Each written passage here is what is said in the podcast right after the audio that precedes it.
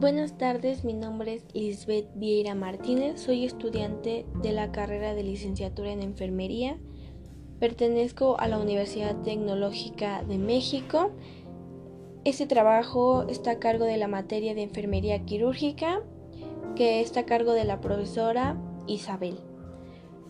En este caso debemos de recordar que las suturas son técnicas quirúrgicas que nos van a permitir unir los tejidos que han sufrido un corte considerable y fijarlos hasta que cicatricen. Las suturas cumplen con funciones muy específicas, como es proteger la herida de agresiones externas, aproximar los bordes de la herida, mejorar el aspecto estético de la cicatriz. Vamos a mencionar un poco sobre el origen de las cirugías y con este de las suturas. Como sabemos, anteriormente o en siglos pasados, no se tenían los materiales tan sofisticados, y no había tantos tipos de suturas. Los cirujanos se han valido de numerosas y diferentes técnicas para cerrar la herida, como por ejemplo en algunos países como Egipto, la herida se curaba con miel y con carne fresca, mientras que en Arabia los médicos utilizaban para la sutura cuerdas de violín que eran fabricadas a partir de intestino de vaca. Arabia, en lo personal, pienso que ya tenía, o ya, sí ya tenía más claro o un poco más específico cuál era la verdadera función de una sutura. Y que pues era unir como tal dos bordes para que estos pudieran cicatrizar. Y ellos lo hicieron con cuerdas de violín que pues se podía utilizar como un hilo.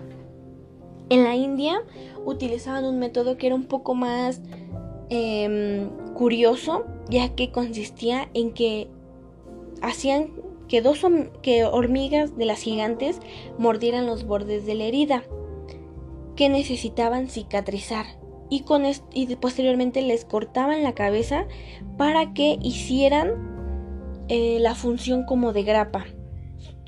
Como sabemos, pues las hormigas son animales que tienen colmillos, por decirlo así, y estos se enterraban en la herida más bien se enterraban a los bordes de la herida y al ocasionar que éstas permanecieran enterradas, pues estábamos haciendo la función de una grapa.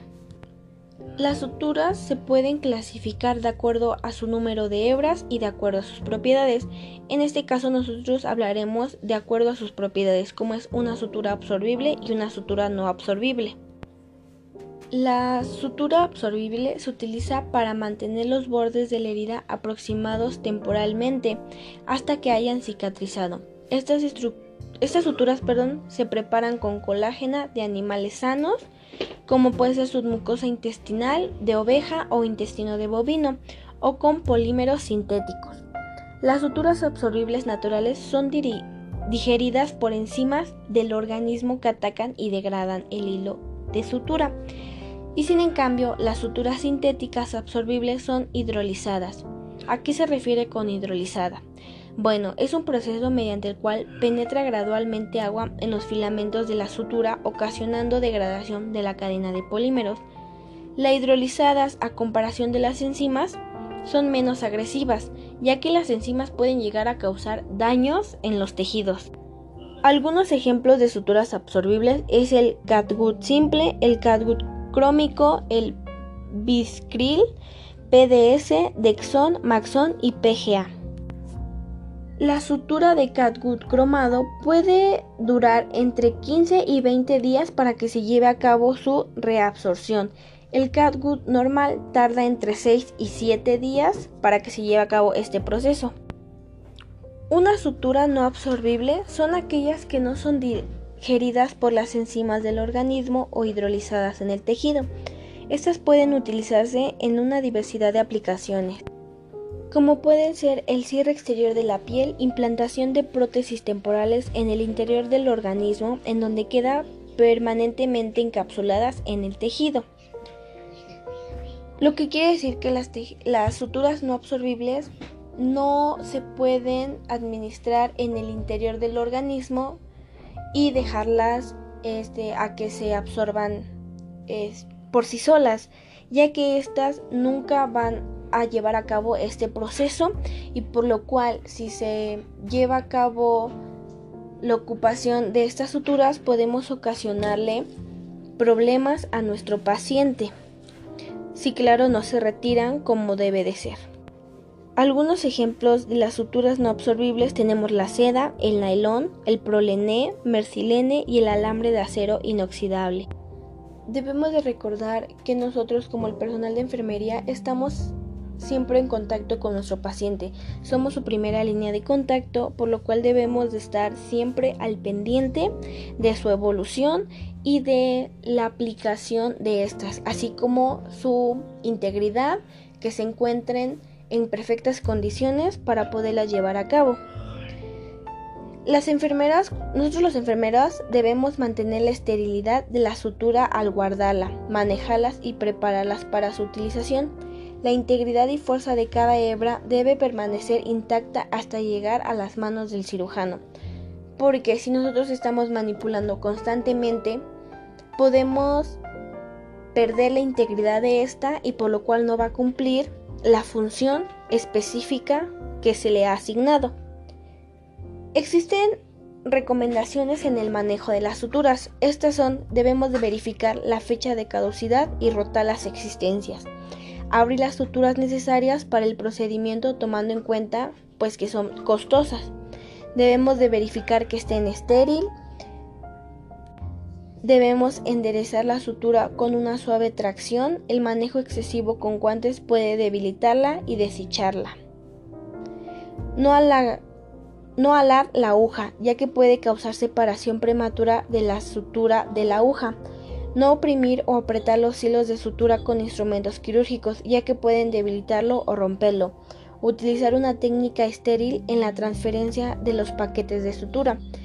Bueno, como pudimos observar y comprender en lo mencionado, las suturas son verdaderamente delicadas y por lo cual debemos de tener muchísimo cuidado cuando las estemos manipulando para evitar, como ya se había mencionado, que pierdan eh, la función que se les ha asignado. En el manejo del paquete de sutura se debe tomar en cuenta los siguientes aspectos. La superficie plana externa de la envoltura exterior no está estéril, por lo cual podemos manejarla fácilmente nosotros con las manos.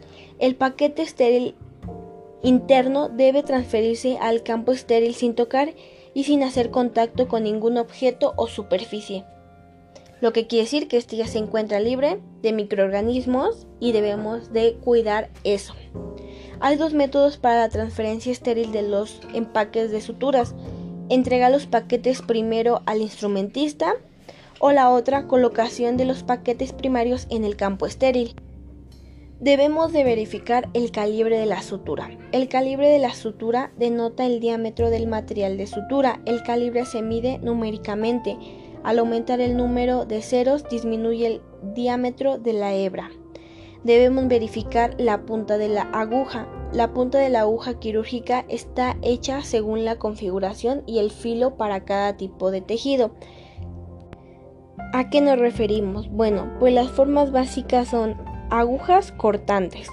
Esta se va a utilizar cuando el tejido es duro o difícil de penetrar, como puede ser la piel, tendón y tejido resistentes.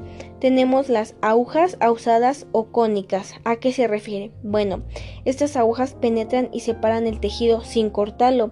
Se utiliza en tejido blando como intestino, peritoneo, miocardio, duramadre y tejido subcutáneo.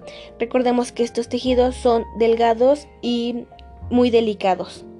La aguja punta roma son agujas crónicas que tienen la punta roma y se emplean para suturar tejidos fiables como hígado o riñón.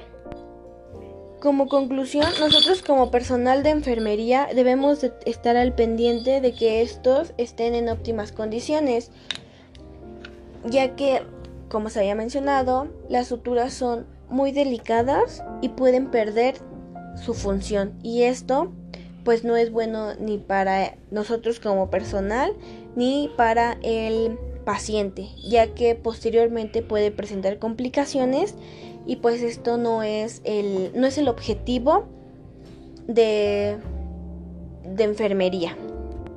El poder elegir adecuadamente nuestra sutura también beneficia mucho al paciente.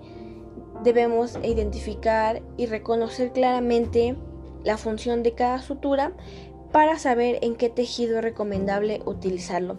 es muy importante que tengamos em, las actividades claras y específicas para que nuestro material siempre se encuentre estéril y no y que no pierda esta importancia ya que pues como recordemos es muy importante porque si nosotros no tenemos cuidado con esto nuestro paciente puede presentar infecciones o complicaciones que en vez de beneficiarle para su recuperación de la cirugía pueda perjudicar.